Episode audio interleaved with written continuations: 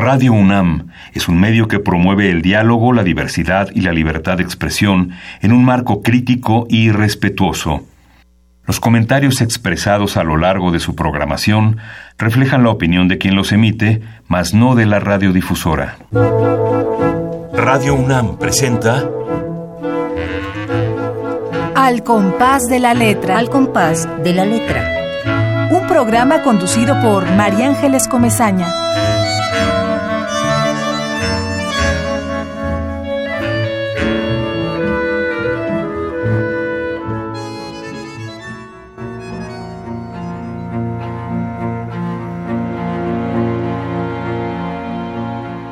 Porque al empuñar mi arma el corazón embrutece, y porque embrutecido la luz me penetra, porque las balas rompen mi carne y tímpanos, y porque mi piel rota no delata mi alma, porque en la calle las sirenas gritan mi euforia, y porque en los gritos tropiezo con mi sombra, porque en euforia olvido los límites del cuerpo, y porque en ese olvido recuerdo que soy carne, porque al estar sordo y roto soy un vestigio, y porque siéndolo me percato que soy uno, porque la unidad entre arma y puño es mi existencia, y porque unido me descubro desperdigado, y porque dividido ignoro lo absoluto, por eso me redimo y regodeo en mi crimen.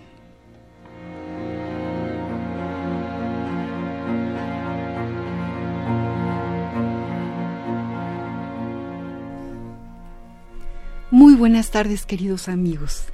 Ya es jueves, ya son las seis de la tarde, ya estamos en la cabina de Radio UNAM, dispuestos a entrar a un camino distinto cada jueves, a un camino de palabras que nos llenan, que nos conmueven, que nos rompen el corazón y es el caso de, del invitado que tenemos esta tarde a quien le doy las gracias, la bienvenida y a quien le digo que estoy muy feliz de tener aquí. Él es Argel Corpus, gracias Argel. Al contrario, gracias a ustedes por invitarme. No, hombre, gracias y gracias por ese poema que nos acabas de leer, que, que bueno, augura eh, eh, el territorio tuyo, el territorio de tus palabras, de tu camino, que además eh, es un camino muy entrañable y, y, nos, nos has abierto a la hora de leerte. Eh, un montón de, nos has dado respuestas en torno okay. a cómo se hace la poesía, cómo se descubre la palabra, qué sucede con un niño frente a las palabras poéticas. De todo eso vamos a hablar la tarde de hoy. Queridos amigos, yo les había pedido a todos que nos mandaran algún texto en relación a la palabra elegida por este espléndido, espléndido escritor, espléndido poeta, que es Argel Corpus. Él seleccionó la palabra eh, granada, pero granada la fruta, esa que sangra cuando uno la abre, Exacto. que mancha uh -huh. las manos y los Exacto. labios si uno se la come. Sí, sí. Esa, esa fruta mágica, maravillosa. Aquí tengo además eh, eh, el por qué eh, Argel nos decidió esa palabra que nos costó mucho trabajo incluso encontrar música, porque hay muy pocos músicos que se acuerdan de la granada para cantarle. Y bueno, eh, ahí decidimos por otra música. Pero sí Argel, que también es fotógrafo, trae a esta cabina una fotografía que es su otro poema por su, por su composición, porque casi casi nos está hablando una mandarina y dos granadas, estas flores o frutos, primero flores rojas y luego se vuelven frutos redondos y, y magníficos que, que suelen crecer fácilmente, fíjate Argel, no es difícil el crecimiento de la granada. En un pues jardín. entonces sembraré granadas porque la granada es una, fruta, es una fruta, flor que me gusta mucho, precisamente por lo que acabas de decir, que parece estar sangrando siempre. Así es. Es una fruta este, dramática. Es una fruta dramática, mira nada sí. más que, que, título. Ahorita sí, sí. saltó la granada desde tu fotografía. Amigos queridos, todo lo que quieran preguntarle a este escritor, Argel Corpus, lo pueden hacer al tel a los teléfonos 55 23 54 12, 55 23 76 82. También pueden escribirnos a Twitter arroba Radio UNAM o al Facebook Radio UNAM o mandarnos un correo radio arroba UNAM Todas esas vías están abiertas para que esta hora que Radio Universidad dedica a la poesía, que me parece importante, necesaria, ahora más que nunca, siempre, siempre, y en el presente siempre es, es más importante, cada vez más importante. Y yo, como siempre, saludo a Ramiro Ruiz Durá, que prometió escucharnos, espero que esté por ahí, le mandamos un abrazo, a Esther Valdés, a Azucena, a Nayeli, a, a Francisco, a Luis, en fin, a, Karim, a Esther Valdés, que queremos tanto y que sabemos que por ahí anda, y sobre todo también a nuestro compañero de Tlalpan, eh, a nuestro queridísimo Pablo López, que además eh, él sí sistemáticamente en cada programa se sienta, escribe y nos manda algo dedicado al invitado. Bueno, después de estas presentaciones, eh, voy a presentar a nuestro invitado. Cuando le pedí a Argel Corpus, que me mandara su semblanza, a diferencia de muchos, que todos queremos mandar mucho, mucho de lo que hemos hecho, ¿qué me, qué me escribió eh, Argel Corpus? Dice, creo que mi semblanza puede resumirse en esto, autor de dos libros de poemas y aficionado a la fotografía. es todo. bueno, muy modesto, muy modesto y yo le agradezco esta pequeña semblanza porque de ahí ya me abre un picaporte para saber quién es eh, este poeta tan querido. y yo, bueno, pues entro de lleno a preguntarle a, Argel.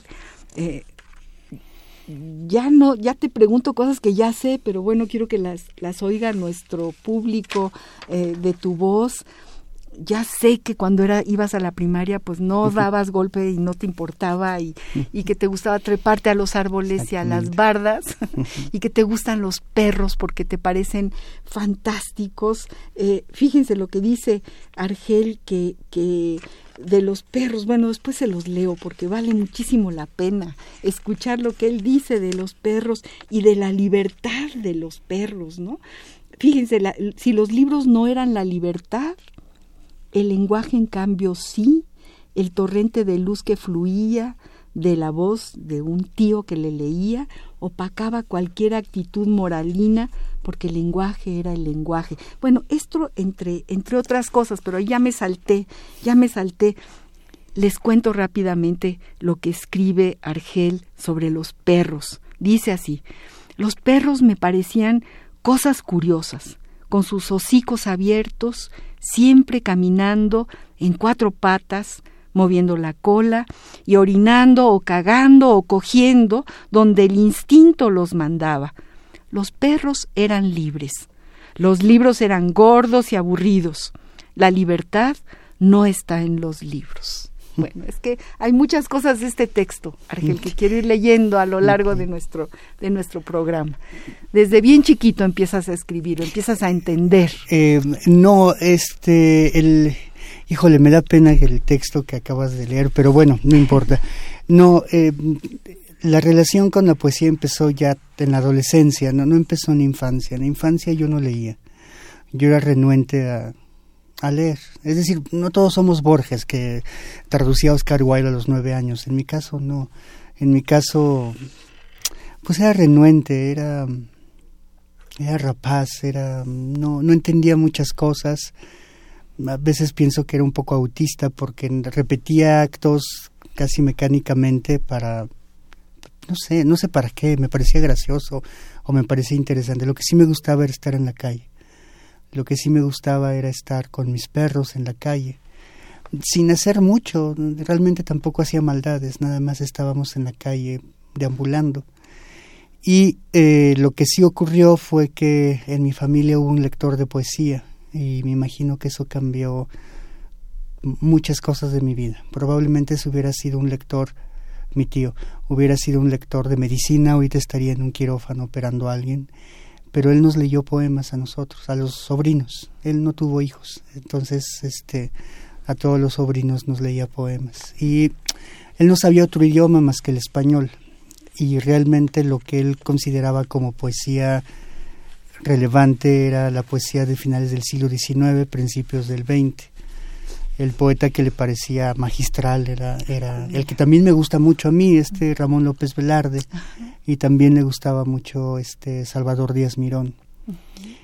Eh, poetas más cercanos a nosotros en tiempo, no, nunca, no, no, recuerdo que le haya mencionado a José Emilio Pacheco o a Octavio Paz o a Efraín Huerta, no, recuerdo que hayan, que hayan pasado por sus labios, pero la, lo interesante no es quizá que él haya sido de mi familia, ni tampoco, eh, quizá tampoco importan mucho sus juicios sobre los versos.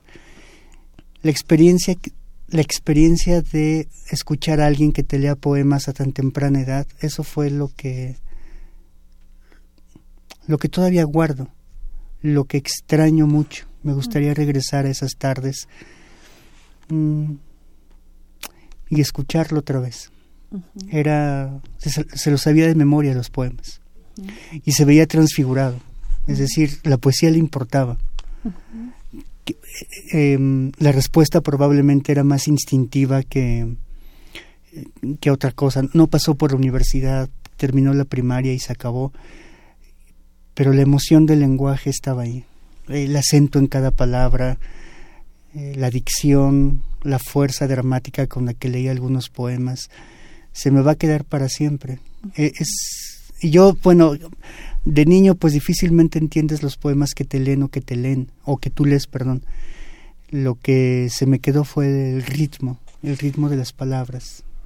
Más que probablemente el significado, lo que importa en un poema probablemente también es este el ritmo.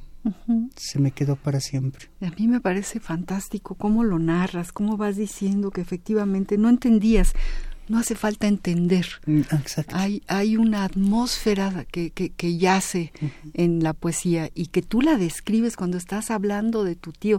Pueden ustedes mm, meterse a internet y, y, buscar este texto, este texto que salió en qué revista? Cuadrivio. Cuadrivio, ¿verdad? Sí, Cuadrivio es una revista electrónica. Inmediatamente y no, no puse, porque sí me parece verdaderamente, mm. este, una, dices cosas que son definiciones importantísimas, es decir, como un niño que, pues que no está leyendo y que le interesan otras cosas, que se sale a la calle, que le gusta estar en la calle, observar, estar con sus perros y acariciarlos y, y, de pronto le llega la voz, ¿no? La, la voz, tú hablas de la voz que es muy importante, supongo que del tono de la voz. Era una voz muy grave y muy resonaba mucho. Era un hombre que fumaba todo el tiempo, entonces la voz era muy ronca, me imagino que tantito por por cuestiones naturales y tantito por el cigarro. Entonces su cuarto, que era muy pequeño, bueno, no, no tan pequeño, pero era mediano, se llenaba de su voz, se impregnaba de esa atmósfera. a, todo, a todos nosotros cuando éramos niños nos gustaba ir porque su casa olía a cemento. Era, era zapatero. Entonces ah, los cortes los tenía que pegar con un cemento especial. Y de niño, pues bueno, al menos a mí, no sé si a mis primos, pero a mí me gustaba mucho el olor y entonces se combinaba el olor del cigarro, la voz, el poema, el olor del cemento, la tarde ya cayendo, el cuarto casi a obscuras, y no importaba porque los poemas ya se los sabía de memoria. Ah, qué, qué maravilla lo que estás diciendo. Y como tú, este niño que se sentaba ahí a mirar esa, en esa atmósfera, en ese cuarto, eh, empiezas a descubrir el ritmo sin darte cuenta, ¿no? Sí, sí, por eso Sí, pues yo creo que es como, pues es mi primer profesor de literatura. Sí, en realidad, ¿no? Sí, sí, sí. Y es muy interesante porque normalmente eran poemas para adultos, no era un libro infantil, eran poemas para adultos y ya lo suficientemente... Es decir, yo no me acuerdo de nada de los poemas de esa lectura, pues, pero otra vez vuelvo a insistir, el ritmo de las palabras se quedó en mi cabeza y me dio la sensación de que el lenguaje era ritmo, cadencia y dramatismo. ¿no? Y eso como que vacuna, ¿no? Esa, esa fue como la semilla. Pues sí, como Como el camino que tú descubres y que quieres caminar más adelante y que después lo, plasman, lo plasmas en tus dos libritos preciosos de poesía, eh, dos libros, queridos amigos. Uno se llama Los días pasan y se llevan su lumbre Creo que este es uno de los poemas de este libro, este que acaba de, leer Argel, y el otro libro que además son joyas, joyas editoriales.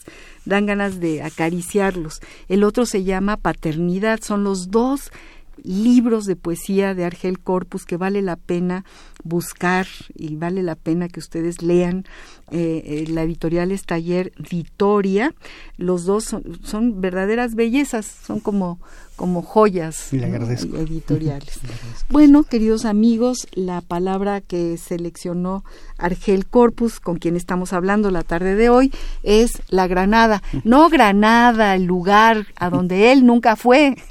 Eso también, ni yo tampoco. Bueno, sí, sí, alguna vez fui hace muchísimos años cuando yo era muy niña. Eh, pero bueno, gran, eh, y para buscar eh, la fruta nos topábamos siempre con Agustín Lara y nos topábamos pues siempre con, la, con la bellísima canción de Granada, El lugar, ¿no? Y nada más. Pero bueno, vamos a ver qué dice el diccionario del, del Colegio de México, del Español de México, del Colmex, sobre esta palabra tan bonita, que tan evocadora, eh, huele bonito, eh, nos, nos trae toda, toda una ruta. Vamos a ver qué dice el Diccionario del Español de México.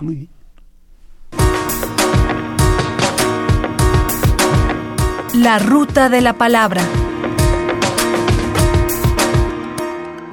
Granada. Diccionario del Español de México de El Colegio de México. Granada Sustantivo femenino. Primero, fruto del granado, globoso, de 10 centímetros de diámetro y con una corteza delgada de color amarillo rojizo, que encierra gran cantidad de granos rojos, dulces y jugosos, separados entre sí por una delgada película amarillenta.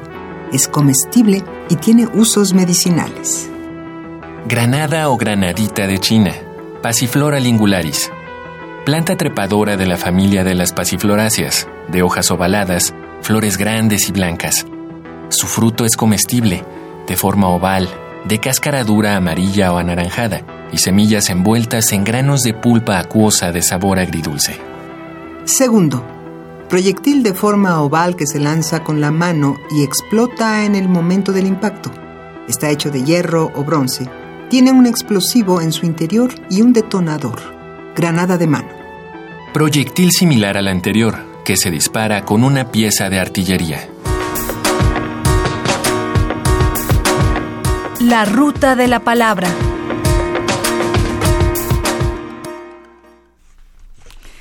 ¿Qué te parece?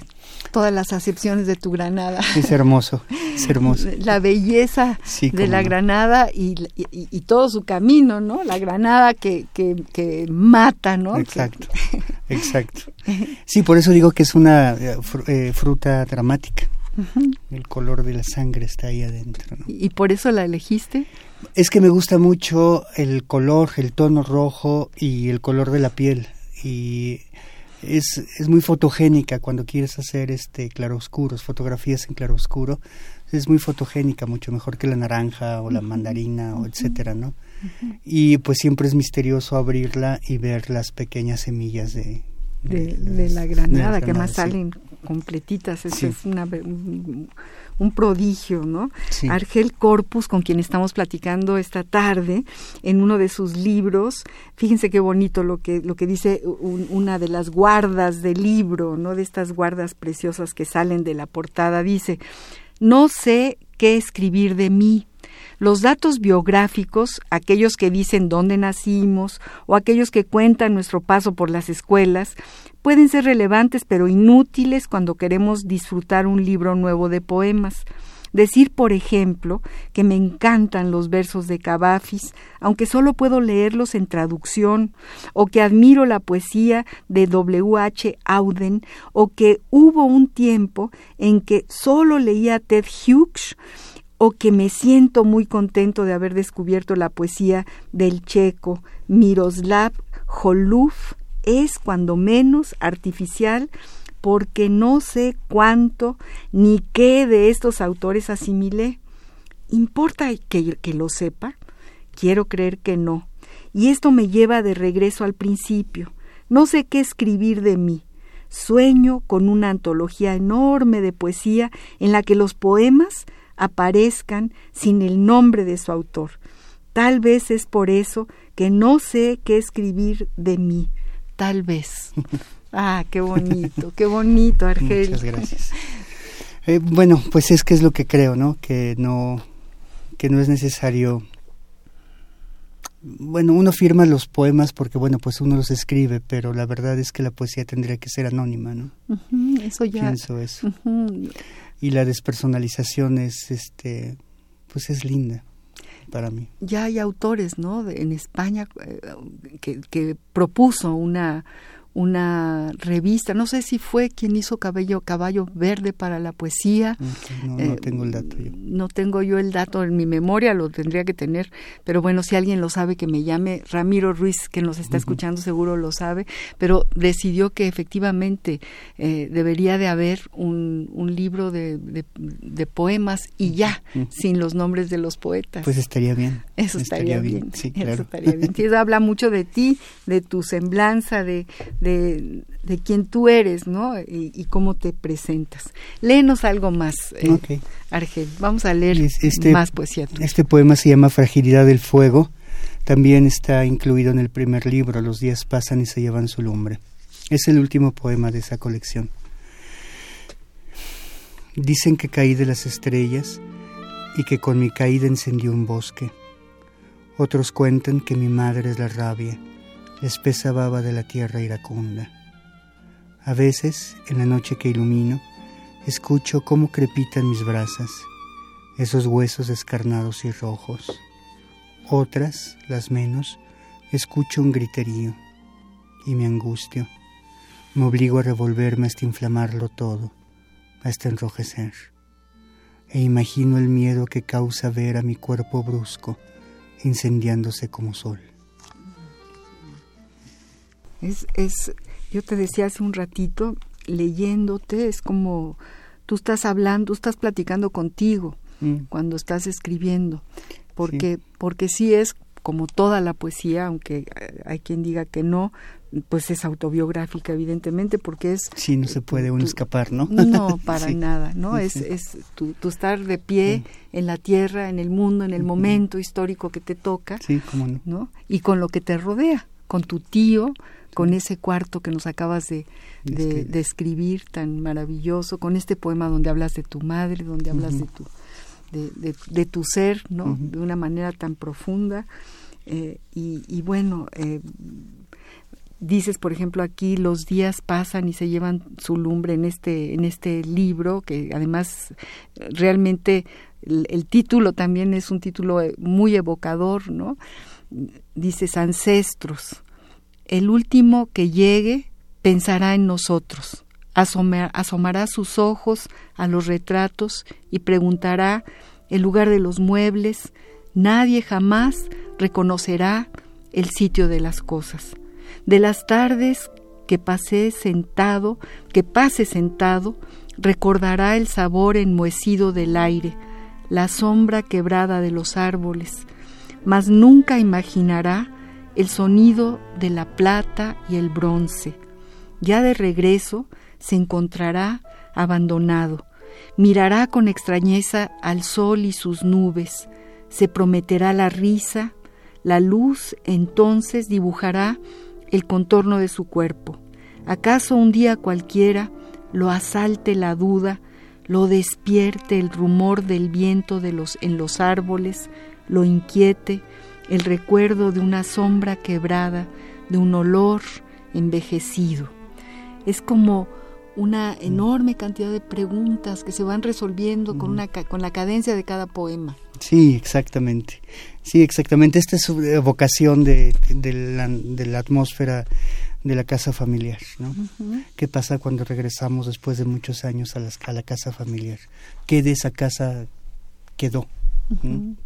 Y qué de ti quedó en esa sí, casa, Las dos cosas como una medio dialéctica, ¿no? Sí, sí. No, bueno, estamos hablando, queridos amigos, con Argel Corpus leyendo su poesía, eh, una poesía que nos descubre una intimidad singular, distinta, muy, muy muy personal. Aquí eh, eh, realmente eh, hay, hay una intimidad muy, muy importante que tú que tú nos dejas ver. Híjole, era lo que menos quería, pero pues Ni bueno. modo. sí, exactamente. ya no es tuyo Ni el modo, poema, no, ya, ya no. no. es tuyo, ya es No, mío ya no, y sí. ya es de todos los que lo están escuchando. Exactamente.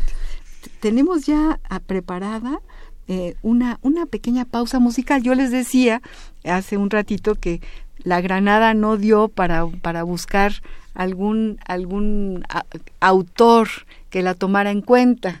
Tendríamos que pedirle a los autores que le canten a la Granada Exacto. y a, y a su a, a esa voz de la Granada, esa roja voz que tiene la Granada. Pero bueno, eh, como siempre tenemos aquí algunos eh, cantautores muy queridos y muy consentidos. Volvemos a Pedro Guerra y Pedro Guerra tiene una canción que se llama Caperucita Roja y es lo más cercano Sí, que yo encontré a la Granada. Vamos a bien, escuchar a. Pedro Guerra. Escuchemos.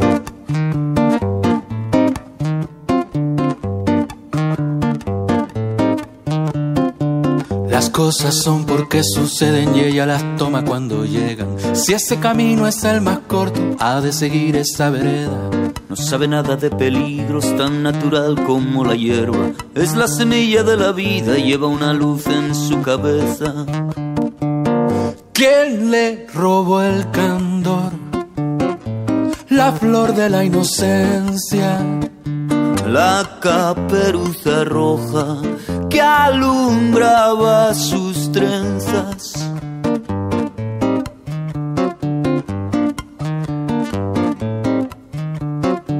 Las cosas son porque suceden y cada día es una fiesta. La vida es toda una sonrisa que agita al viento su bandera. Pero hay un lobo entre las flores, agazapado en la maleza, que busca tiernos corazones con que saciar su mente enferma. ¿A quién le robó candor? La flor de la inocencia. La caperuza roja que alumbraba sus trenzas. ¿A quién le robó el candor? La flor de la inocencia. La caperuza roja que alumbraba sus. Caperucita roja no ve la faz del lobo ni su intención feroz. Caperucita roja, ingenua y distraída, le da su corazón quien nos robó el candor, la flor de la inocencia.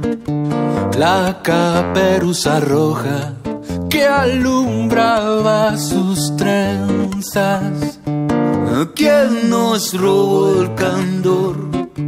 La flor de la inocencia, la caperuza roja que alumbraba sus trenzas.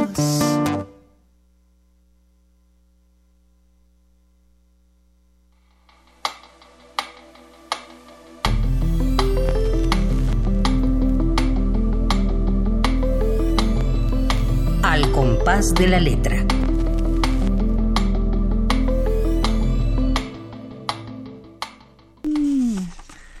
Ya estamos de regreso, ya hasta después de haber escuchado las voces de Pedro Guerra con Burburri. Esa es la segunda voz en esta canción prodigiosa Caperucita Roja, que fue la que nos recordó a las granadas, por, por lo rojo, desde luego. Y bueno, ya estamos muy contentos porque tenemos ya dos llamadas del público, así que tú y yo no estamos solos, mi querido Argel. Por allá están todos escuchándote. Híjole. Y bueno, Esther Valdés dice, Argel, gracias por tu deliciosa poesía. Un abrazo a María Ángeles, Esther Linda, muchas gracias, y a este excelente poeta. Muchas Y luego gracias. tenemos la adquisición de nuestro ya compañero de siempre, a lo largo de estos dos años, yo creo que ha estado cerca de nosotros, eh, solamente mandándonos un, po- un poema o un texto cada jueves. Él se llama Pablo López, vive en Tlalpan, y esto te lo dedica, te Ay, lo dedica amable, a ti. Y lo vamos a leer, lo Sí, leo. por favor. Dice así Pablo López. Granada, universo de vida. De alma provinciana, su pecho está tatuado con un mundo de corazones color carmín, cada corazón un alma, cada alma una esperanza, cada esperanza un encuentro con el ser, todo un universo de vida. El tiempo parece haberse detenido mientras todos los corazones marcan el mismo compás. El ritual de la vida invocando todas las fuerzas del espíritu de la humanidad desde la concepción misma de la vida. Granada, universo de vida, son los rubores de las provincianas, diez andariegos que mueven todos los corazones, dejando una profunda huella, presagio de buenos tiempos, de buenos aires, el sello de la, de la provinciana. Una regia imagen de esta maravilla de la naturaleza dio al mundo su belleza, nos alegró con su sencillez, con su gracia, que el cielo esté en tu corazón, la luz de las estrellas en tu alma y los milagros de la vida. Dedicado al invitado. Hombre, muchas gracias. Qué amable, qué bonito. Gracias, Pablo. Qué bonito. sí, Como siempre, Pablo, te lo agradecemos tanto. Eres parte de nuestro grupo y, bueno, eh, es una maravilla saber que ahí estás y que, y que nos vas a, escribir siempre algo entrañable para los invitados que llegan a, este programa. Y bueno, estamos hablando con este poeta joven, este poeta Argel Corpus, y, queremos que siga leyendo poesía. Entonces le pedimos que nos lea otro poema. Ok. Y que nos digas de qué libro, de qué libro es ese poema. Sí, este, voy a leer un poema sobre Cavafis y este poema viene en el, en el libro de Paternidad. Paternidad, sí. Se llama Cavafis, fundador de Alejandría. Soñar que otro es tu lugar, que otra es tu vida. Andar por ahí errando, con ese sueño entre las sienes, en el puño cerrado. Caminar por las calles que fueron arena, y encontrarte en cada esquina con tu sombra, la sombra del soldado que trazó una ciudad al lado del mar. Despiertas sobre la arena con el sol en la cara y recuerdas, como en un sueño, la historia que oíste de esa hermosa boca insalubre. Piensas en la vehemencia de su encanto y apuras, aún sintiendo el placer de la historia, tu paso por los burdeles, la sensual arena de Alejandría. Ay, qué bonito. Mm. Qué, qué, qué, bonita, qué buena evocación de Cavafis. Y, de Alejandro Magno, ¿no? Era una... Claro, cuéntanos, ¿por qué? Eh, ¿Desde cuándo? Eh, fue, es una historia entre alegre y entre muy dramática porque es parte de, de la tesis de doctorado que no he terminado, pero eh, ya, eso es lo dramático. Lo agradable es que Cavafis para mí es uno de los poetas que edifica en mi imaginación. Ya lo, lo encontré ya muy tarde, hace unos años, en realidad. Lo encontré en inglés más que en español. Lo leí en inglés y, pues como sucede con las cosas que nos gustan, me enamoré de él instantáneamente. Por un lado tenemos al poeta histórico, el poeta que revisa las etapas de la ciudad de Alejandría, pero por el otro tenemos al poeta erótico, que revisa la vida de la Alejandría eh, que le tocó vivir más o menos de mil, 1865 a 1930. Y logra evocar una ciudad que está construida a través de distintas capas históricas. La, fundación, el encuentro, el famoso encuentro entre Cleopatra, Antonio, Julio César, eh, la época bizantina, la época medieval y finalmente la época contemporánea. Para mí eso fue aprender a escribir una novela en verso. Se contaba no la historia de un personaje, se contaba la historia de una ciudad. Y es una ciudad profundamente histórica, con un sedimento histórico eh, ya, ya hecho piedra, digamos. ¿no? Y bueno, no tengo la imaginación de él, y este poema salió porque de tanto estar en contacto con él no me lo podía quitar de la, de la cabeza. ¿no? Entonces me imagino la, la, ciudad, el soldado y algo que caracteriza a la ciudad de Alejandría cuando Cavafis es, este, es habitante de ella, eh, los burdeles, ¿no? la sensual arena de Alejandría. Ah, qué fantástico, qué fantástico, Argel. eh, este libro de eh, paternidad viene porque tú te volviste papá. No, no. O, o paternidad, ¿a qué se refiere? Este, hago una reflexión sobre la paternidad, eh, pero la paternidad como, pues yo la viví, una paternidad ausente. Entonces, este, es un poco melodramático el libro, me da mucha pena ese libro.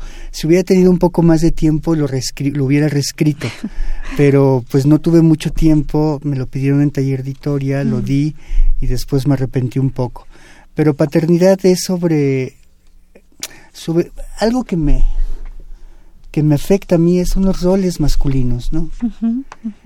¿Qué, es, es- qué se espera de nosotros? ¿Qué se, espera, ¿Qué se esperaba antes de nosotros? ¿Qué se espera ahora? Y la palabra paternidad es muy fuerte. Es este la fundación de una familia, por lo menos, ¿no? O la fundación del desamparo, la fundación de la ausencia. Son esos los temas que toco en, en el texto, en el libro. Yo, yo decía, aquí tienes en este libro Reflexión sobre la paternidad, así se llama este poema, dice, me toca ser el padre y la diáspora, también el cometa errabundo que revienta al aire cristalino. Tú, madre, soy el padre, tú eres mi presencia, solo tuvo un crepúsculo, así me incorporé en ti, mi ausencia será tu espina incorpórate en mi nombre, dilo. Ahora también serás el Padre y el cometa errabundo y la diáspora será tu destino. Sumérgete, el sol transparenta el agua. Este sigue, ¿verdad? No, no, ahí Este- acaba. ahí acaba. acaba, sí, sí. No, bueno, es, es un Sí.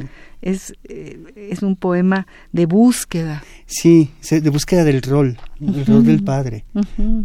Eh, vuelvo a decir qué se espera de uno cuando uno se vuelve papá.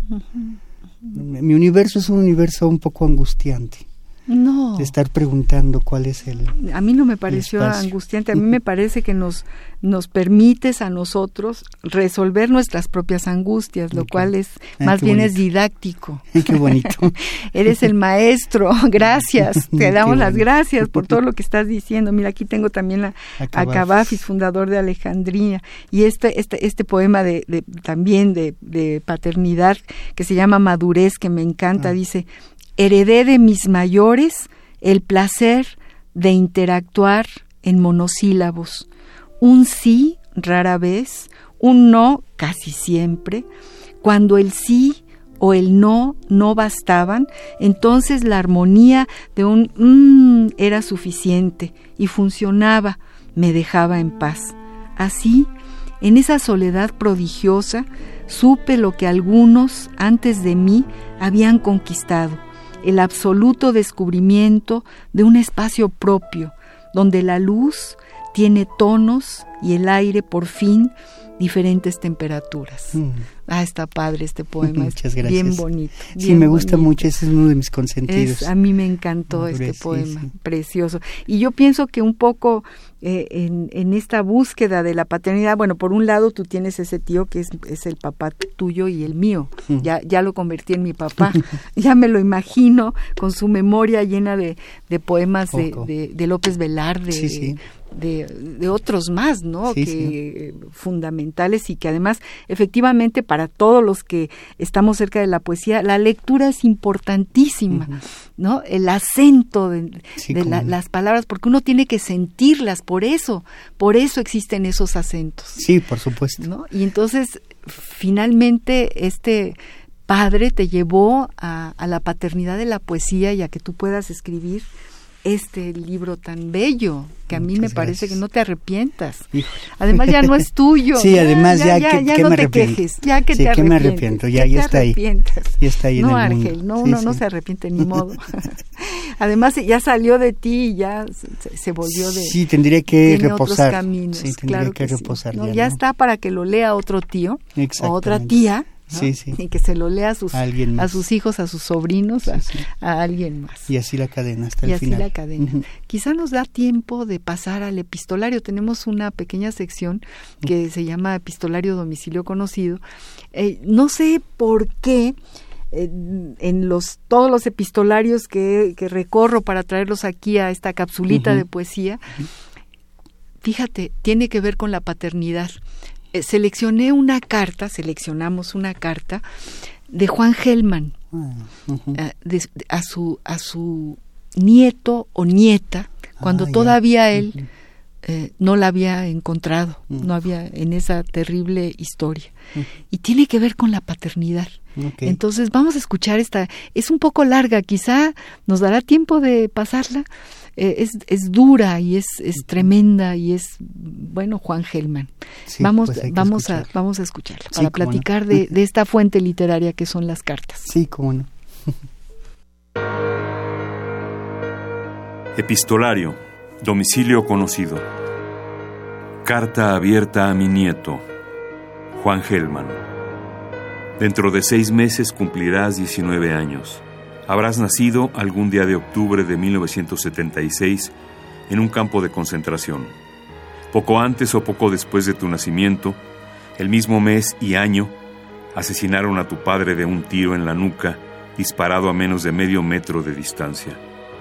Él estaba inerme y lo asesinó un comando militar, tal vez el mismo que lo secuestró con tu madre el 24 de agosto en Buenos Aires y los llevó al campo de concentración, automotores Orletti, que funcionaba en pleno floresta y los militares habían bautizado El Jardín.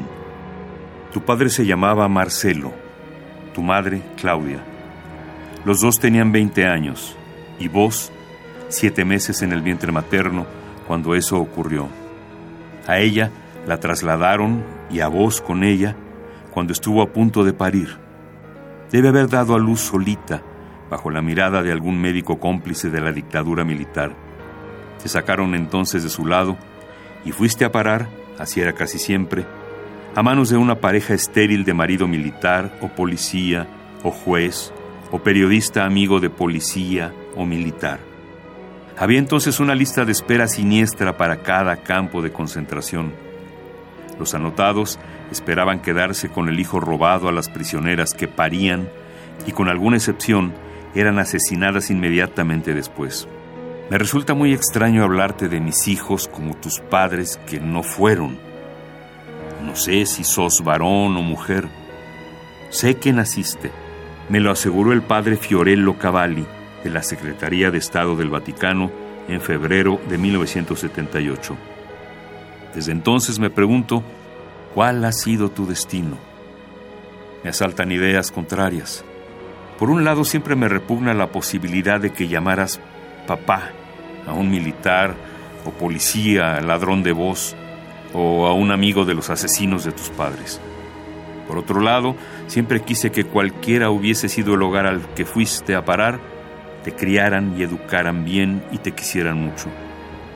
Sin embargo, nunca dejé de pensar que aún así, algún agujero o falla tenía que haber en el amor que te tuvieran, no tanto porque tus padres de hoy no son los biológicos, como se dice, sino por el hecho de que alguna conciencia tendrán ellos de tu historia y de cómo se apoderaron de tu historia y la falsificaron. Imagino que te han mentido mucho, pero ahora sos grande, podés enterarte de quién sos y decidir después qué hacer con lo que fuiste. Ahí están las abuelas y su banco de datos sanguíneos que permiten determinar con precisión científica el origen de hijos de desaparecidos. Tu origen. Ahora tenés casi la edad de tus padres cuando los mataron y pronto serás mayor que ellos.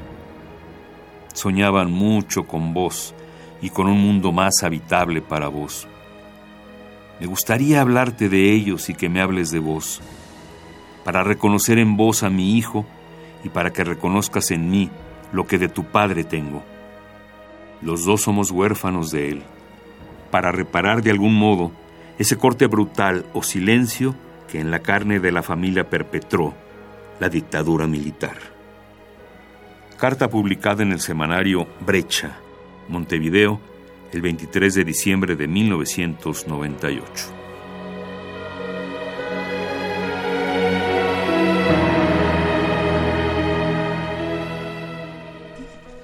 Hoy es una carta que sangra, que nos duele, ¿no?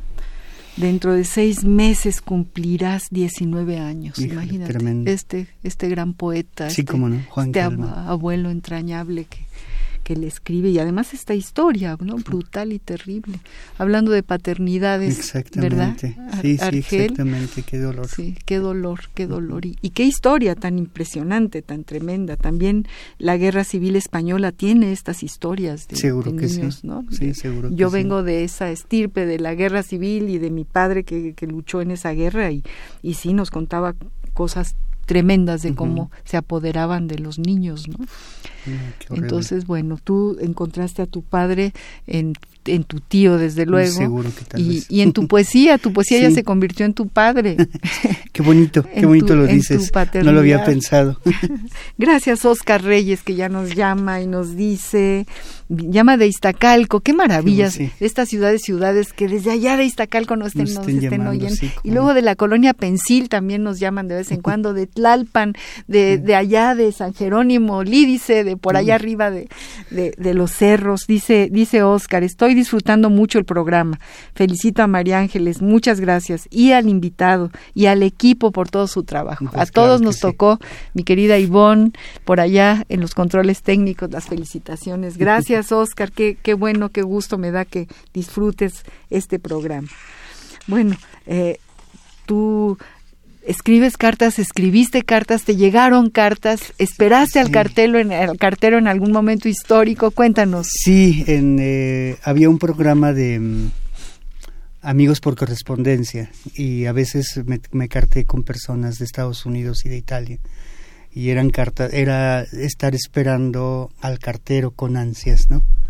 Al año tal vez ah, intercambiábamos tres cartas al año o seis cartas al año y todas eran en inglés principalmente, ¿no? Entonces sí, sí, como no, es, era, la experiencia era muy linda, muy, muy linda, estar aflojando la pluma mientras escribías cartas. Sí, porque es como, siempre pienso, la intimidad que se escribe en una carta que vas a mandar a alguien, no existe más que ahí, en ese papel, ¿no? Sí, creo que sí, Y hay algo de poético también, incluso en las cartas formales, en aquellas cartas que tenían todo un formato, ¿no?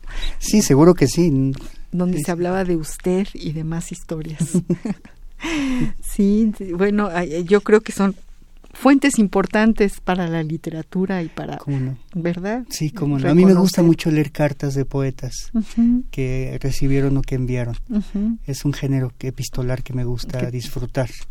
Lamentablemente a veces no tengo todo el contexto y entonces las cartas quedan como piezas de un este rompecabezas, ¿no?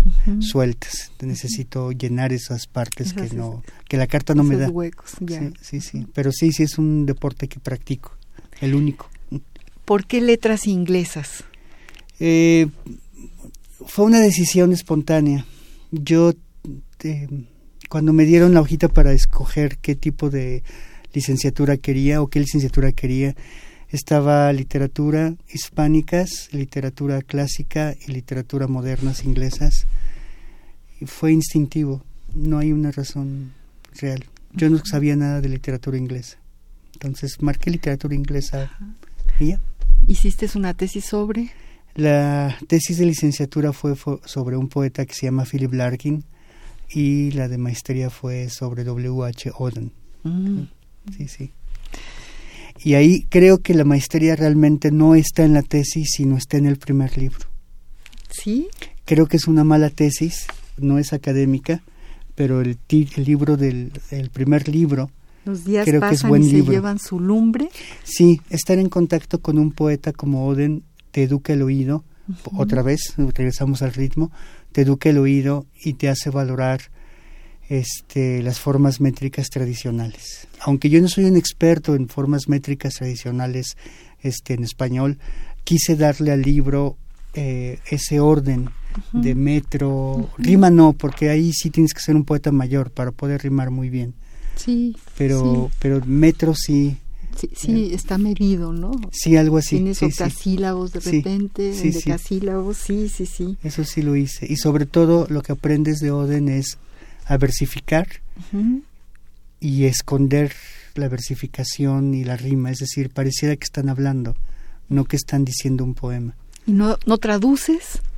Sí, eh, sí como ejercicio personal, no como profesional. ¿No? Yo creo que es importantísimo. Sí, como poeta que un que poeta traduzca a otro poeta. Sí, es un buen Nos ejercicio. contaba Pancho Segovia en algún momento, cuando no sé si cuando vino aquí o en algún otro momento, eh, que algunos traductores, por ejemplo de griego, eh, le piden a Pancho que les ayude a traducir, aunque Pancho no sepa griego, pero ellos le cuentan de qué va. Entonces Pancho le mete el ritmo y le mete la atmósfera y le mete el talento de su, de su ser poético.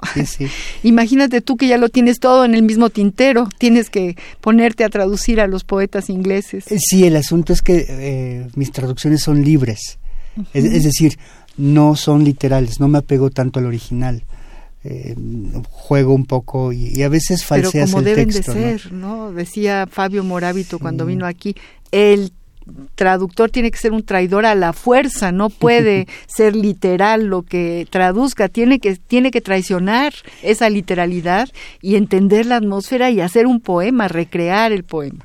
Exacto, sí, pero la otra parte de mí pues es la, la facultad de filosofía y ahí está la academia y la academia me dice que no, que tengo que ser más apegado al texto. Ajá. Entonces, pues ahí está la pugna. No, pero sí traduzco, eh, a veces he publicado traducciones. Uh -huh. Eh, la mejor experiencia fue cuando traduje un, unos poemas de Larkin, también para taller editoria, y la hice a cuatro manos, ¿no? Estuve platicando con un amigo y, y nosotros dos traducimos los poemas y ya. A mí me parece maravilloso conocer un idioma y traducirlo, y traducir sí. un poema. Sí, es una gran experiencia. Se le recomiendo a quien quiera que, escribir poemas. Creo que uno edu se educa claro, traduciendo claro a otro poeta. Queridos amigos, se va el tiempo como agua, ya faltan tres minutos para que se acabe nuestro programa okay. y lo estamos disfrutando tanto y, y, queremos que nos leas antes de que se termine algún otro poema de, de sí. cualquiera de tus dos libros.